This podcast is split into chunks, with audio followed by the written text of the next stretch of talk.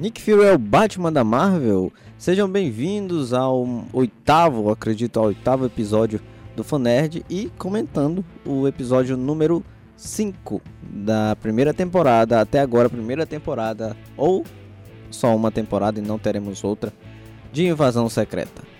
Sejam muito bem-vindos a esse episódio onde a gente vai comentar um pouquinho do episódio, referências dos quadrinhos, referências de outras coisas que podem ter.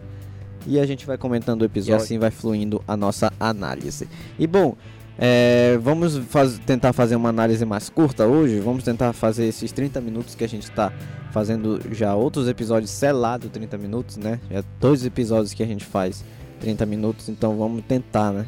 Não passar de 30 minutos. Mas Vamos lá, o episódio começa em Nova Skrulls. Logo depois do ataque ao presidente, Gravik e seus soldados voltam para Nova Skrulls, onde ele fala sobre o ataque e a possível terceira guerra mundial. É, o roteirista, como eu falei no, próximo, no episódio anterior, é, o roteirista poderia seguir por dois caminhos. Um, ele ignoraria o fato de o ataque ao presidente dos Estados Unidos ter sido na Rússia, feito por russos, e ficaria tudo bem, por assim tudo bem, e ou ele iria pro ataque aos alienígenas, né, que o presidente é, seria atacado não só por russos, mas alienígenas, e aí eles descobririam a existência dos Skrulls. O que foi feito foi metade de um, metade de outro caminho. O roteirista uniu as duas coisas, digamos assim. O presidente sabe que quem o atacou foi os Skrulls, né? sabe que fiz, quem fiz, fez parte disso foi os Skrulls, mas também sabe que a Rússia, que os russos também fizeram isso, né? Então é como se eles mesclassem, como se os Skrulls estivessem ajudando a Rússia e a Rússia estivesse ajudando os Skrulls, né? Tanto que mais para frente no episódio, o Rhodes mostra a localização da, da base dos Skrulls, a nova Skrulls, né? Que está na Rússia, então o presidente faz logo a ligação que os Skrulls estão sendo ajudados pela Rússia, estão sendo abrigados pela Rússia secretamente, assim também a Rússia está ajudando secretamente os Skrulls, enfim. O roteirista uniu essas duas coisas que a gente teorizou no, episódio passado, né? É bem interessante a gente ver é, é, essa, esse caminho que o roteiro seguiu na série, né? Que a direção também seguiu na série. O discurso do Graphic aos seus soldados, ele mostra praticamente que ele é um ditador, né? Que aquilo não é uma democracia, que quem não obedecer morrerá. É, até porque ele matou o seu fiel, fiel escudeiro, né? Digamos assim, o seu braço direito, que estava sempre com ele na série, pelo menos até o começo da série. Aquele cara estava sempre presente lá, aquele escudo estava sempre presente lá.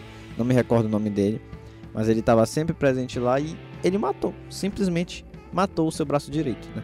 Que já estava mais ou menos se revoltando com o Gravik, que ele não passava as informações completas, que também ele já não, ele já não estava. Os Skrulls, os próprios Skrulls do, da, é, é, da família, digamos assim, da nova Skrulls, já estão indo contra o Gravik, né? A gente pode ver numa cena mais para frente a revolta dos Skrulls contra o Gravik, né? Onde o Beto. a gente falou no episódio passado que o Beto poderia ser filho da, da, da esposa do Nick Fury com ele e poderia ser um meio humano, meio screw, mas na verdade todas as teorias foram por água abaixo, porque a partir de agora o Graphic já, ou melhor, a partir de agora o Beton já não existe mais na série Invasão Secreta. É claro que pode vir à tona essa morte do Nick, Fury, Nick Fury, o Nick Fury descobrir você matou meu filho, não sei o que. Pode ser, mas eu acho difícil a Marvel querer investir em um personagem que ela já matou, né? Que em teoria tinha uma importância, mas na verdade, não teve nenhuma. É claro, pode ter ainda sua importância. O Beto é, é um nome humano, então aquele Skrull lá já poderia estar aqui há anos ou ter nascido aqui na Terra, né? Enfim, isso fica para as próximas produções da Marvel Studios que tratarão de Skrulls e essas outras questões. E é nessa cena da morte do seu parceiro que também dá de entender é, o porquê do Gravik nunca matar o Nick Fury, né? Ele já teve várias oportunidades, a gente até falou em alguns episódios aqui várias oportunidades de matar o Fury, várias oportunidades muito boas de matar o filme. E o roteirista, a gente sempre falando, o roteirista não quis, o roteirista não quis. Mas agora a gente entendeu o porquê, pelo menos uma parte do porquê dele não matar o Fury, né? Não é só por vingança, não é só para fazer o Fury sofrer, não é só por isso, mas também é porque o Fury é um plano B do Gravik, né? O Fury sabe a localização da colheita, que intitula esse episódio de hoje. A colheita a gente já ouviu falar é, nos outros episódios, principalmente no episódio que a gente soube dos poderes do, do, Super Screw, né? Que teriam os poderes do Super Screw, e seriam os poderes do Groot, que seriam os poderes do Extremes, da Fera do Gelo e do Obsidian, né? Então, desde lá a gente já ouve falar de colheita, a gente já ouve falar desse, dessa nomenclatura, digamos assim, dos poderes, né? Mas na verdade a gente já pensava que essa colheita já tinha sido realizada, que essa colheita já tinha sido é, finalizada, mas não. Na verdade, a colheita é um nome para, digamos que um projeto ou um arquivo secreto do Nick Fury, onde ele está com os DNA dos Vingadores. Sim, senhores, DNA dos Vingadores que foi recolhido depois de várias e várias batalhas é, aqui na Terra, né? O Nick Fury até fala, até cita que depois das batalhas ele mandava agentes Skrulls disfarçados, né? Ele não fala Skrulls especificamente de falar agentes disfarçados, mas a gente dá de, dá de entender que é sim Skrulls, né? Então, é, o Nick Fury fala que ele manda os Skrulls coletarem os DNAs do, dos sangues que ficam nas pedras, nas ruas, quando os Vingadores sangram até Capitã Marvel ele fala, né? Apesar de que a gente não lembra de nenhuma cena da Capitã Marvel sangrando, digamos assim, né? Tá certo que ela lutou contra o Thanos e tudo mais, mas a gente não vê nem um arranhãozinho nela direita. A gente vê sujeira, né? Sujeira, pra dizer que o herói tá sofrendo, é só botar sujeira na, na cara dele, né? Que nem fizeram com o Capitão América. Mas, em quesito de sangrar, digamos assim, para pegar o DNA, eu acho difícil. Mas, como a gente sabe, o nosso DNA é, não necessariamente está no sangue, está na, na, nossa saliva e tudo mais, mas é, para replicar os poderes, eu acredito que tenha, se, tem, tenha que ser sangue, né? Tenha que ser o DNA mesmo. Mas a gente vai esperar para ver uma explicação melhor do Nick Fury ou a série simplesmente vai ignorar. E fica a questão também o que, que o Nick Fury irá fazer com esse DNA dos Vingadores, né? É importante ressaltar que isso é até um, um pouco parecido que eu achei um pouquinho parecido com o Batman na DC. É por isso que eu falei, o Nick Fury é o Batman da DC, não seria um Homem de Ferro, né? Que a gente sempre faz essa comparação com o Homem de Ferro, que é o Playboy milionário, e o Bruce Wayne também é o Playboy milionário na DC. Mas na verdade o Nick Fury se assemelhou muito ao Batman recolhendo esses DNAs, porque o Batman em uma certa saga da DC, que eu não me recordo o nome, mas em uma certa saga da DC o Batman recolhe todas as fraquezas dos membros da Liga da Justiça, para que ele esteja preparado caso algum deles se revolte, né? Digamos assim, o Superman, a Kryptonita, ele tem lá uma arma de Kryptonita pronta para imobilizar o Superman. O Flash, ele pode ter uma arma de gelo lá para imobilizar o Flash, e assim sucessivamente outras fraquezas dos é, membros da Liga da Justiça. Não são só essas, né? Ele, o Batman ele explora bastante as fraquezas dos membros, bastante um plano de contenção, digamos assim, dos membros da Liga da Justiça que ele tem, né? E aqui o Nick Fury, ele nada mais nada menos pega o DNA e eu acredito que a função dele pegar esse DNA é justamente essa. Se caso um desses heróis se revolte, ele possa usar, sei lá, o DNA dele para um antídoto, digamos assim, pro poder, para os poderes deles, ou então criar um clone do bem, algo, algo assim, entendeu? Ou então até mesmo ressuscitar os heróis mortos, né? Como a gente viu, ou melhor, quem não viu, quem não assistiu a série Agente da Shield vai tomar um spoiler, que não é bem um spoiler, até porque tá na propaganda da série, né? Tá, tá nos trailers, tá nos posters da série, então não é um spoiler. O agente Phil Coulson morre lá no filme dos Vingadores e ele volta na série Agentes da Shield, né? E como é que ele volta? Ele volta através de um experimento chamado Tahiti, né, que é até um, uma trava na, na, na, memória dele quando ele fala que o Tahiti é um lugar, lugar mágico e tudo mais. Tem todo esse lance na série. E a gente descobre que esse projeto do Tahiti usava o DNA da pessoa combinado com o DNA dos Kree, né, de um Kree que estava, digamos assim, em segredo guardado lá para ser retirado o seu DNA. Eu, eu não, não me recordo muito, mas eu acredito que retirava o DNA ou a força vital do Kree para botar no humano. E é por isso que eu acho que se assemelha um pouco a isso. Tipo, caso algum dos Vingadores morram, ele pode trazer de volta através do DNA, ele pode combinar o DNA, criar um clone, algo, algo assim.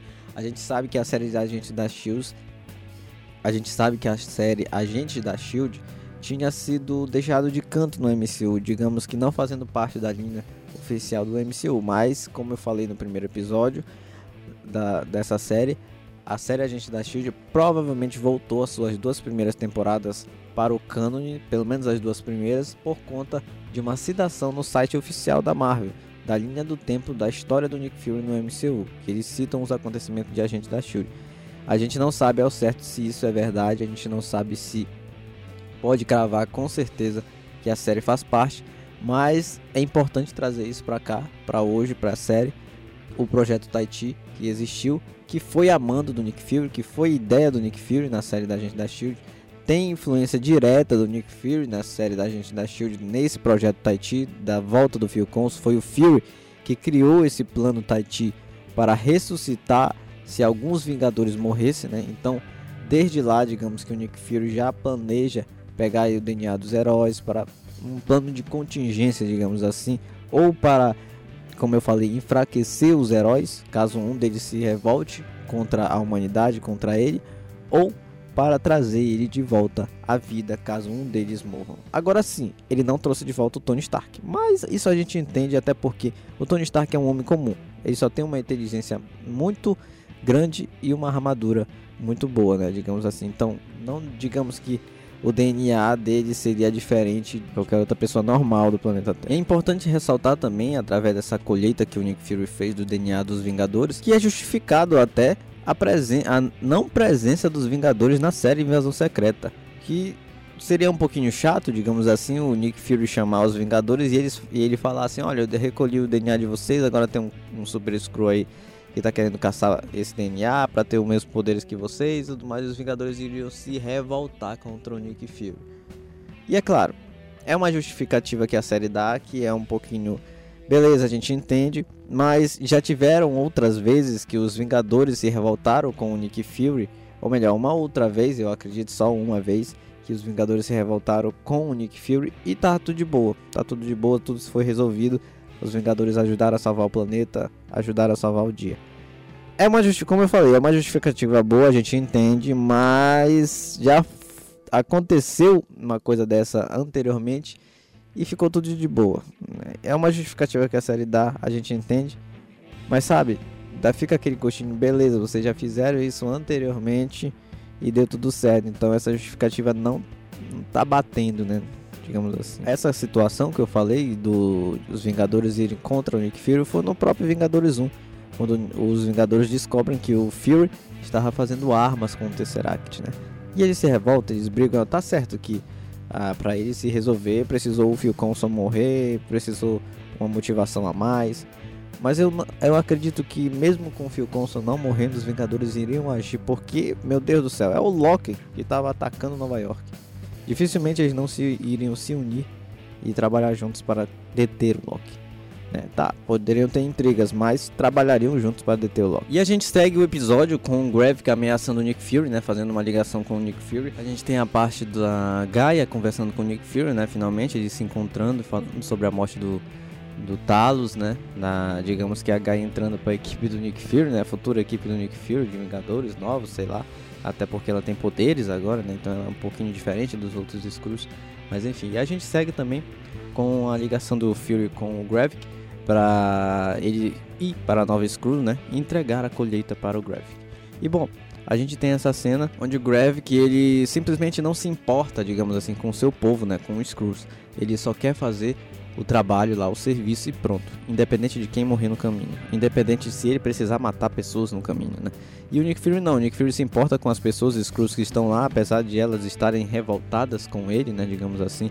Apesar de elas também estarem do lado errado. E ela, ele também se importa com os humanos que estão aprisionados lá na Nova Skrulls, né? E até porque o James Rhodes pode estar lá, né? Aprisionado lá na Nova Skrulls. E lembrando que a gente tem a cena da Gaia entrando em uma espécie de é uma espécie de sala onde tem vários, vários humanos aprisionados é, em Nova Screws. Então, provavelmente será no próximo episódio. Ou a série pode ter cortado essa cena também da, da, da, da série, né? Essa cena do trailer da série. Mas enfim, a gente vai esperar pra ver. E bom, temos a cena do hospital, antes que eu tava esquecendo dessa cena, não, não esquecia dessa cena. A cena do hospital, onde o Rose chega lá e o Nick Fury tá lá com o presidente e ele ameaça o Nick Fury lindamente, digamos assim, essa ameaça. Onde o Rhodes ameaça o Nick Fury, né? Com várias ameaças. O Screw Rhodes, né? Na verdade, ele não é o Rhodes. Logo em seguida, o Nick Fury sai do hospital. Mais uma vez derrotado pelas ameaças do Rhodes, né? Nick Fury ah, derrotado pelas ameaças do Rhodes mais uma vez sai decepcionado do hospital. Agora não só saindo como é, derrotado, mas também fugitivo internacional, né? Sonya Falsworth, né? A nossa querida Sonya Falsworth retorna nesse episódio, a nossa descendente de um dos amigos do Capitão América, né? Que aparece lá em Capitão América Primeiro Vingador. A Sônia ela interroga um dos os cientistas, na verdade, o casal de cientistas que está por trás da criação do Super Skrull, dos poderes, né, digamos assim, aplicados nos Skrulls. E bom, ela consegue. Essa mulher consegue. Olha, ela é o Nick Fury. Ela é o Nick Fury na melhor, na melhor idade, digamos assim.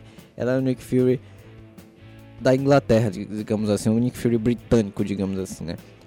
E bom, a Sônia, ela tem um parentesco nos quadrinhos de alguns personagens sobrenaturais, né? O irmão Sangue.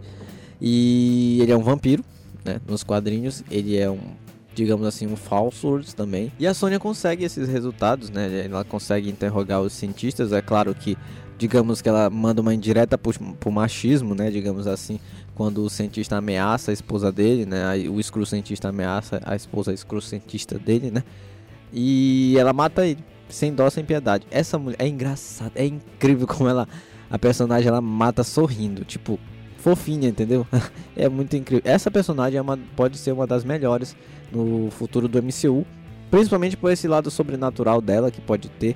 Nos quadrinhos ela não existe, ela foi criada para a série, mas como eu falei, False Words, esse sobrenome vem da descendência do melhor amigo do, de um dos, dos amigos do Capitão América no primeiro Vingador e também desse parentesco nos quadrinhos com o vampiro, né? Então pode ser que eles invistam nela como Nick Fury sobrenatural para ligar o Cavaleiro da Lua, né? A série que a gente viu do Cavaleiro da Lua com o lobisomem que apareceu na série Lobisomem da Noite, com, com o Homem Coisa, enfim, esse lado sobrenatural da Marvel que apareceu é, no Cavaleiro da Lua e no Lobisomem na Noite, né? E bom, a gente ia ter uma participação especial nessa, nessa série, finalmente, né? Temos um personagem diretamente do filme da Viúva Negra aparecendo para nós aqui.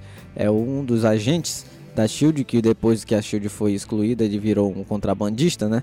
Que aparece aqui nesse episódio que é um personagem vindo diretamente do filme Viúva Negra, né, que é o contato da Natasha quando ela tá fugindo, né, da lei do de guerra civil, da lei dos heróis, do alistamento dos heróis. Eu acredito que é assim, eu não me lembro, do acordo de Sokovia, isso, do acordo de Sokovia, onde ela tá fugindo logo depois do final de guerra civil, né? E bom, ele ajuda ela e o possível contato dele com as viúvas negras explica a tecnologia que ele dá para o Nick Fury depois para se disfarçar, né, para ir se encontrar para ir viajar e se encontrar com a Sônia Falsors, que é o véu da viúva, né? E a Sônia até questiona, ah, só muda o rosto e o resto do, do corpo não muda, era investimento de milhões e tudo mais, enfim. É isso aí. Tivemos essa participação especial, pequena, mas especial, desse cara de Viúva Negra. E bom, a gente pula um pouquinho para a cena do velório do Talos, né? Onde a, a Emilia Clarke revive os seus tempos de Game of Thrones, falando uma língua estrangeira, né? E bom, a Gaia enterra o seu pai, o Talos. A gente tem a cena onde a esposa do Nick Fury, ex-esposa agora do Nick Fury, é, enterra o Talos. Ou enterra não, eles cremam, né? É, eles cremam o Talos é, no ritual Skrull lá. E depois elas voltam para casa, onde ela explica o porquê de ter escolhido aquela casa e também fala da segurança daquela casa que a gente viu que não tem quase nenhuma. Eu juro que quando ela falou que o Nick Fury concordou de ficar naquela casa por conta da segurança, eu jurava que essa casa ia ser quase como se fosse o carro do Nick Fury lá em Capitão América 2 no Soldado Invernal. Lá em Capitão América 2, o carro do Nick Fury era muito preparado, cara. Os vidros eram mais blindados que não sei o que. Tinha uma inteligência, inteligência artificial no carro, tinha uma arma escondida no carro, Cara, aquele carro lá do, do Nick Fury em, em Capitão América 2 Soldado Invernal era, era um tanque de guerra, né? E eu jurava que essa casa ia ser tipo isso, né? Que ia ter armas, que ia ter um robô, um robô controlando, uma inteligência artificial, na verdade, controlando tudo, jogando míssil, sei lá, algo assim, entendeu? Uma proteção, tipo escudos, baixa escudo para ninguém entrar. Mas na verdade não. Na verdade os Skrulls entraram bem facilmente. A não ser, é claro, que eles desativaram a segurança. Mas eu dificilmente acho que isso aconteceu. E bom, até porque botaram um Skrull ruim de mira e mirou na xícara e elas puderam fugir, né? Digamos assim. Mas enfim, a cena da invasão na, do homicídio delas é muito, muito incrível. A sequência de ação. A gente até se perde nesses detalhes, tipo, acertou na xícara, porque a cena realmente é muito bem dirigida. É uma das cenas melhores dirigidas aqui dessa série de ação, de ação. Porque até agora a gente teve poucas cenas de ação e das poucas essa ainda é a melhor, né? Não a cena passada de ação da batalha é, do ataque ao presidente não foi tão legal. Foi legal, mas não foi tão legal. Essa daqui realmente foi legal. E bom, a gente parte para a cena do cemitério quando o Nick Fury e a Sonya chegam ao cemitério, né, onde tem um dos túmulos do Nick Fury, um dos túmulos, porque ele fala que ele tem outros, outros desses em outros lugares do mundo, né? Então, possivelmente, é, outros DNAs de outros Vingadores está escondido por aí, né? Pode ser que esse DNA que ele pegou no cemitério pode ser de todos os Vingadores juntos, ou pode ser como ele falou, ele tem vários túmulos desses espalhados por aí e esse daí pode ter sido só mais um, entendeu? Tipo, pode ter outros túmulos por aí com os DNA dos, dos Vingadores escondidos por neles, né? Pode ser, pode não ser, até porque esse daí ele deu de entender que é como se fosse o principal, né? O principal túmulo por conta da Finlândia, por conta da, da do ambiente, do encontro dele com a mulher dele aí, enfim, toda uma história, né? E bom, depois ele vai lá para dentro do, de uma catacumba do cemitério e acaba pegando a sua veste de Nick Fury que eu tava tão esperando que ele voltasse, seu tapa-olho, sua arma e tudo mais, né? Ele vai para lá e volta um Nick Fury diferente. Como a gente viu, o Nick Fury tava mancando, velho, desanimado e de repente bota o tapa-olho, bota o casaco e pronto, sai lá do cemitério pronto para porrada, digamos assim, e falando, tá na hora de acabar com isso, ligando para alguém. Ele estava ligando para alguém. Agora, para quem ele estava ligando, eis a questão, meus amigos. Ele estava ligando para Tony Stark? Não. Ele estava ligando para Barbie? Não, ele não estava ligando para Barbie. Ele estava ligando para o Batman? Não, não estava ligando para o Batman.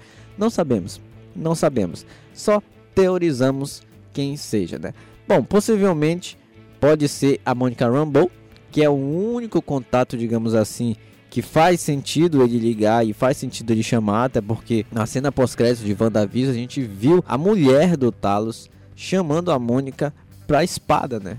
Pra espada. Então, pode ser pra espada não, pra estação espacial do Nick Fury, né? Então, pode ser que a Mônica faça uma aparição no final né, dessa série. E faz sentido, até porque com a ligação do próximo filme dela, da aparição dela, que é As Marvels, né? A gente pode ter, digamos assim, vamos teorizar aqui. Momento teoria, já finalizamos, já falamos do episódio todo, finalizamos o episódio. Momento teoria aqui. Momento teoria. O Nick Fury ligou pra Mônica. A Mônica vem ajudar. Beleza, tem a batalha contra o Screw, Super Screw lá, beleza. Pau, pei, pei, pei, beleza.